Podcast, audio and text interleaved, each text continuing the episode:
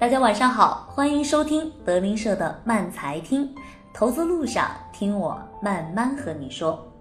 有一次在节目里面，我提到了一句话，叫做“凡有的还要加倍给他，叫他多余；没有的，连他所有的也要夺过来。”一听到这句话，大家可能会很耳熟，它出自于圣经。那你知道这一句话背后代表着一个什么效应吗？它其实啊叫做马太效应，来源于圣经新约马太福音中的一则寓言。寓言是这么说的：从前有一个国王要出门远行，临行前他交给了他三个仆人，每人一锭银子，吩咐道：“你们去做生意，等我回来的时候啊，再来见我。”等国王回来的时候啊，第一个仆人就赶紧喜滋滋的上前跟他说：“主人，你交给我的一锭银子，我已经赚了十锭。”于是国王就奖励给他了十座城池。第二个仆人上前报告说：“主人，你给我的一锭银子，我已经赚了五锭。”于是国王又开心地奖励他了五座城池。第三个仆人上前报告说：“主人啊，你给我的一锭银子，我一直包在手帕里，就怕给我弄丢了，一直我都没拿出来。”于是国王只好把第三个仆人手上的一锭银子赏给了第一个仆人，然后说：“凡是少的，就连他所有的也要夺过来；凡是多的，还要给他，叫他多多益善。”这其实就是马太效应，反映的是当前社会当中存在的一个普遍现象，也就是赢家通吃。这种规律其实早在公元前五百多年以前，我们中国的古代哲学家老子就已经提出了类似的思想。天之道，损有余而补不足；人之道则不然，损不足以奉有余。马太效应正是老子思想中的人之道的思想，而天之道可以用国家整体意志来比喻。国家意志表现为削弱范围内强的个体，补足其他弱势个体，两者正好是既对立又统一的。他的思想的先进性是远超马太福音中的这句话，甚至他出现的很早，比耶稣基督诞生还要早五百多年。那我们来看看马太效应在我们生活的各个领域究竟是怎样发挥它的影响的呢？首先，我们来看看它在股市里面的影响。我们知道，股票价格水平的升降与股市的增量资金数额和存量资金的周转速度是成正相关关系，与股市的增量股票数额和存量股票的周转速度呈负相关的关系。市场资金的增加和周转速度的加快表现为需求的扩张，市场股票的增加和周转速度的加快表现为供给的扩张。同普通商品市场相反啊，股票市场的价格机制对于需求和供给都具有一种正反馈性的激励机制。这种价格正反馈机制总是强化着供给和需求的逆向变动趋势，从而拉大或者维持着供求不平衡关系。因此，在股票市场当中，我们会发现啊，价格的上升会推动价格的进一步上升。相反，价格的下跌则会导致价格的进一步下跌。换句话说，股票市场的内在机制以一种非常特殊的马太效应方式表现出来，它直接导致了股票价格背离了它的基本价值而暴升或者暴跌。由于马太效应及股价的超长涨跌是股票市场内在运作规则的一个结果，因而它也就成为了股票市场上必然的常规性的运作形式。股票市场必然有投机，必然超长动荡，因而股票市场才永远是一个可以博取差价的场所。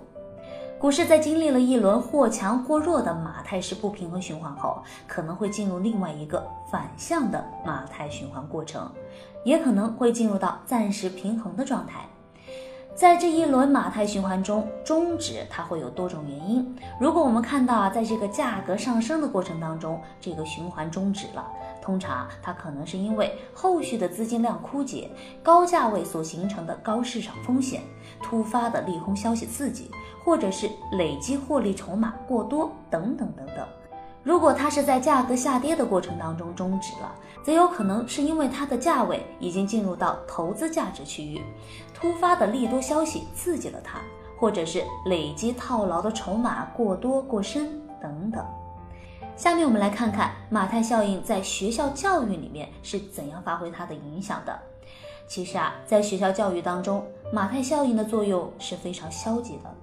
比如说，小时候我们经常会发现，如果我们身边有一个品学兼优的好学生，那学校的领导就会称赞他，班主任更是经常当着我们的面表扬他。回到家呢，他也是备受父母的宠爱。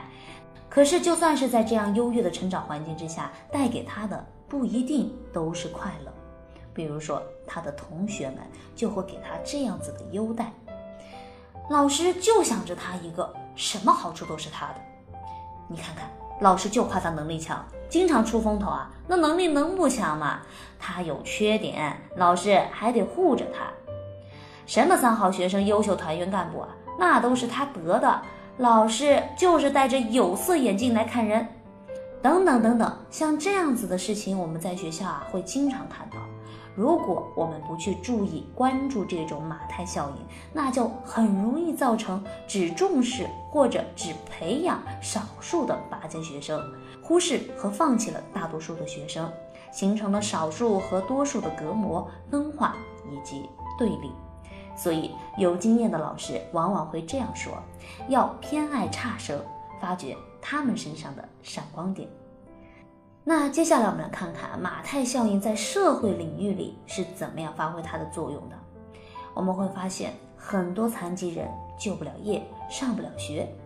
上学和受教育对于一般的孩子来说，只不过是他们的基本权利；可是对于很多残疾的孩子来说，那简直就是梦想啊！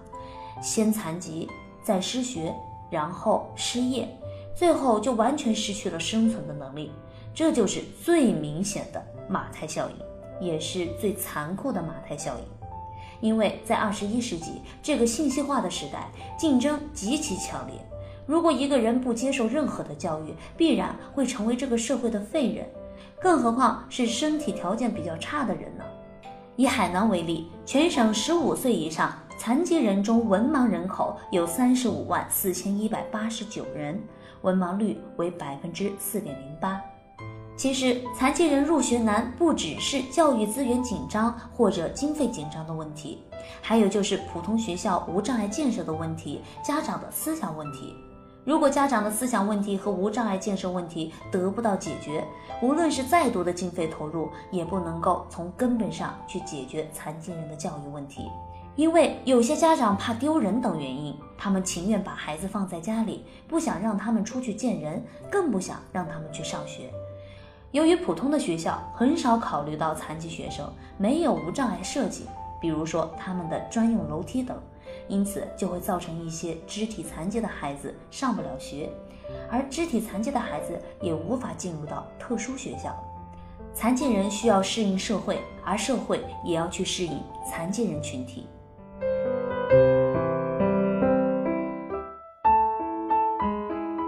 好了，今天的故事就到这里了。那接下来来跟大家聊聊今天的大盘。早盘是沪指微幅低开，随后在平盘线附近窄幅震荡收红。深市三大指数是小幅高开，深市的主板、中小板一路震荡走高。在上午，通信、钢铁、煤炭、有色金属等行业指数涨幅居前。午后，次新股市集体拉升，有近三十只次新股封板。五 G 概念在午后是持续走强，除了南都电源、益阳信通、信威集团，其余四十六只概念股均有不同程度的涨幅，有八只是直接封了涨停。那么截至今天收盘呢，我们看到沪指是上涨了百分之零点零五，成交了一千六百九十亿元；深成指呢是上涨了百分之零点七九，成交了两千四百九十二亿元；创业板是上涨了百分之零点八四。在行业板块方面，截止收盘，中信一级行业指数中，通信、钢铁、造纸、元器件、电信运营、矿物制品等行业指数涨幅居前，保险、银行、旅游、石油等行业指数跌幅居前。在概念板块方面，五 G、宽带提速、量子通信、三网融合、特斯拉概念板块方面涨幅居前。环渤海、地热能、免疫治疗、水利建设等概念指数跌幅居前，总体来看，沪指在三十日线附近有止跌的迹象，那么也不排除短期有回稳反抽的要求。而进一步的走稳走强，要看成交量的放大，特别是大金融股以及钢铁、有色、房地产等周期股的发力。毕竟他们在前期曾经反复的活跃，有大量的资金参与。如果这些板块能够被拉起来，则整个市场可以期待一下短期的走稳。好了，今天节目就到这里了，欢迎大家明天同一时间关注德林社的微信公众号，我在慢财听等你哦。那如果你喜欢我的节目的话，也欢迎大家多多转发，多多点赞哦。